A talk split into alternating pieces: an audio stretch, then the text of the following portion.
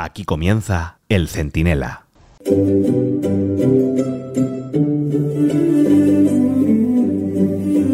Bueno, pues ya estaría, ¿eh? El universo Etarra ha logrado su sueño más húmedo y desde hoy uno de los suyos es alcalde de Pamplona. Gracias al PSOE, gracias a Pedro Sánchez. Para que se hagan una idea de la magnitud que tiene, esto es como si Mohamed VI, el de Marruecos, se quedara con Ceuta y Melilla y casi hasta Canarias.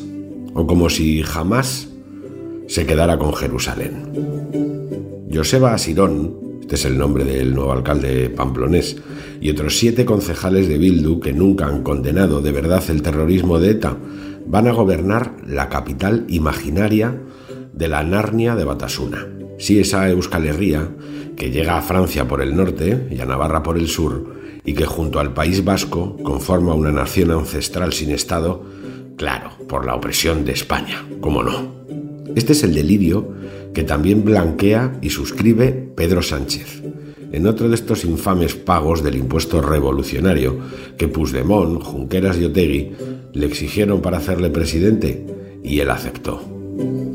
Claro, con estos mimbres, Sánchez no puede ejercer de presidente es un vulgar rehén. Pero el problema es que paga su rescate con los bienes más preciados de un país que tiene obligación de defender, pero en realidad está vendiendo, factura a factura, para que sus secuestradores le permitan seguir simulando que quien manda es él. Soy Antonio Naranjo, esto es el Centinela Express en el debate y si Pedro Sánchez no ordena nuestra detención, que al paso que vamos pasará cualquier día, en un momento se lo explico todo.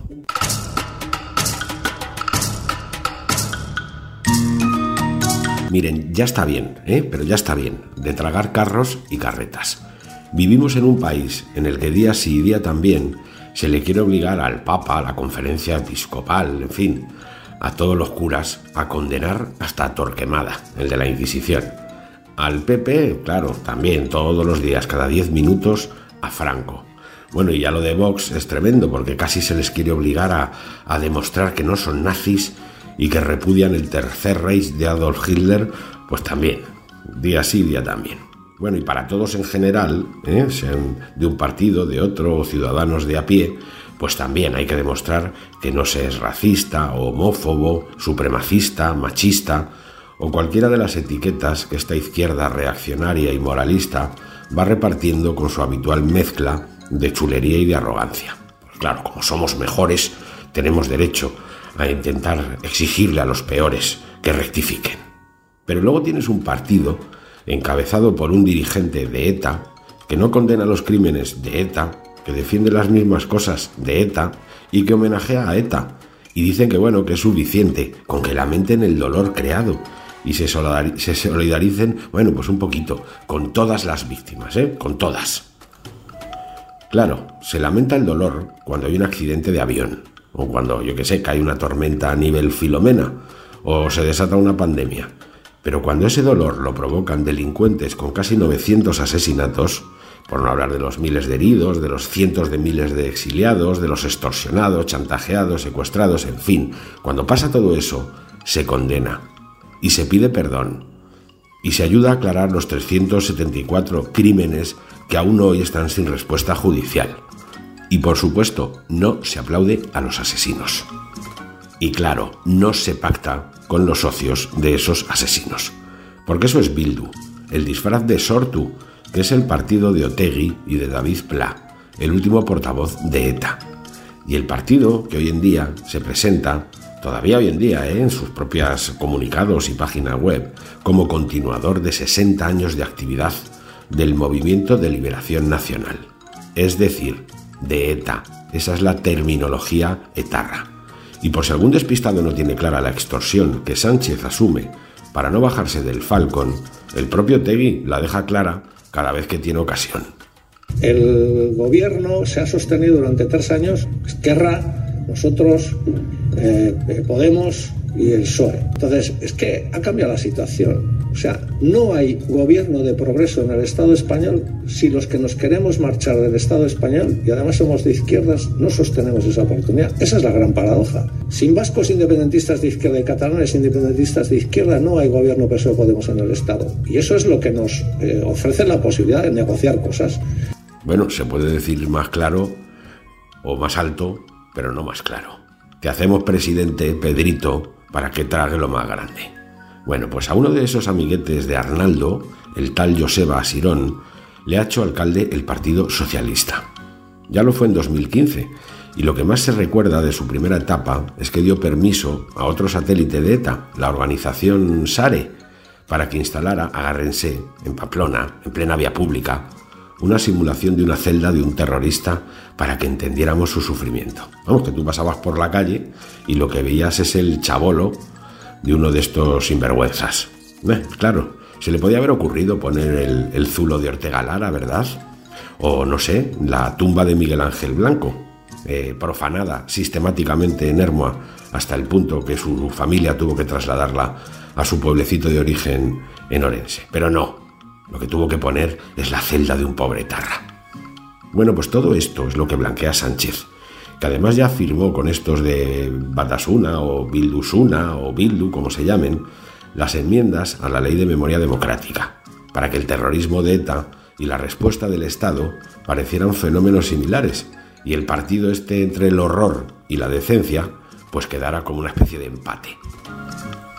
Ustedes fíjense la herencia que va a dejar Sánchez cuando algún día se vaya, si es que se va, porque la verdad es que el tío está haciendo todo lo posible por eternizarse. Secuestra todas las instituciones y organismos para que digan lo que él necesita que digan.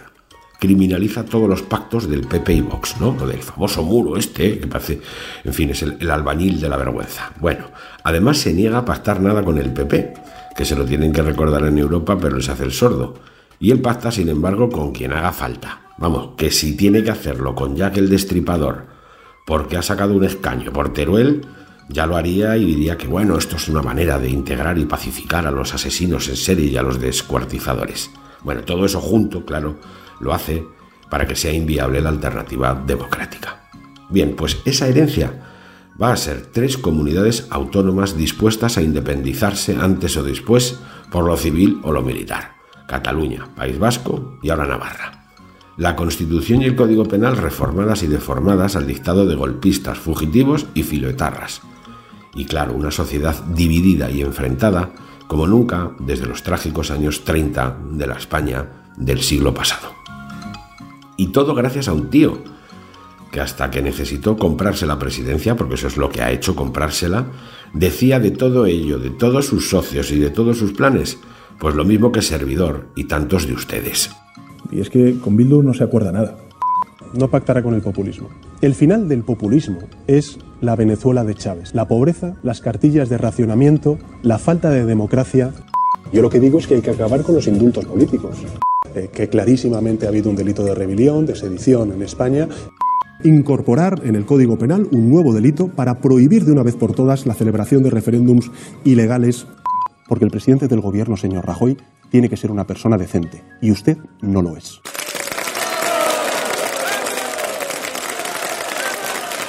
Es que da esta cosa oírlo, ¿eh? No, ¿por quién me toman? No, indultos políticos, por supuesto que no.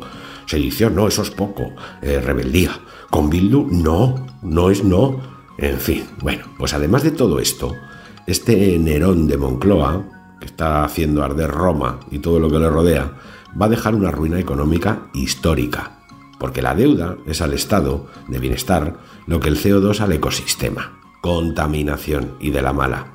Y eso es lo que está dejando también Sánchez, en contubernio con Yolanda Díaz, esta la de los planes quinquenales soviéticos y el intervencionismo, que está a punto de abrir coljoses por toda España, granjas de trabajo para que nos ganemos la vida. Lo que van a dejar entre los dos es una boñiga económica que va a estar oliendo durante décadas. Solo les voy a dar un dato para demostrarlo.